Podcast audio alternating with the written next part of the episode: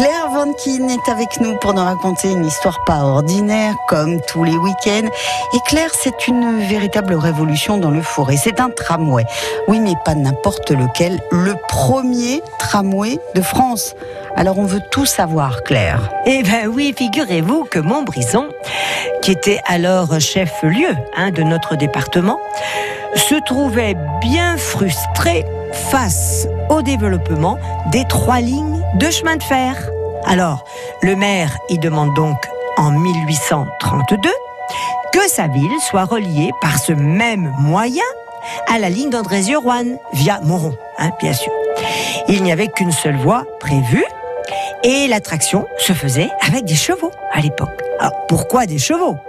Tout simplement parce qu'à cette époque, on avait peur que les équidés, très nombreux dans la plaine du Forêt, vous le savez, hein, puis sur les routes avec les voitures hippomobiles, soient apeurés par le bruit de la loco. C'est déjà pas ordinaire. Deux voitures de voyageurs, une dizaine de wagons qui rentrent donc en service aux grandes dames du Conseil général des ponts et chaussées. Alors mettre des chevaux pour que le bruit de la loco n'effraie pas d'autres chevaux, c'est vrai que c'est pas banal. C'est pas ordinaire. Hein Et voilà que cette ligne de tramway, le premier installé en France, est un peu boudé. D'abord, personne ne connaît ce mode de locomotion.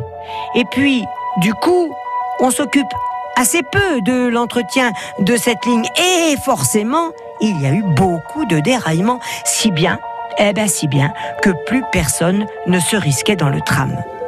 Et en 1851, le Conseil général ordonna la suppression de la ligne après seulement un peu plus, environ une dizaine d'années d'existence, et rétablit la route telle qu'elle était auparavant. Et c'est ainsi que s'acheva l'Odyssée qui aurait pu être formidable hein, du premier tram mis en service en France.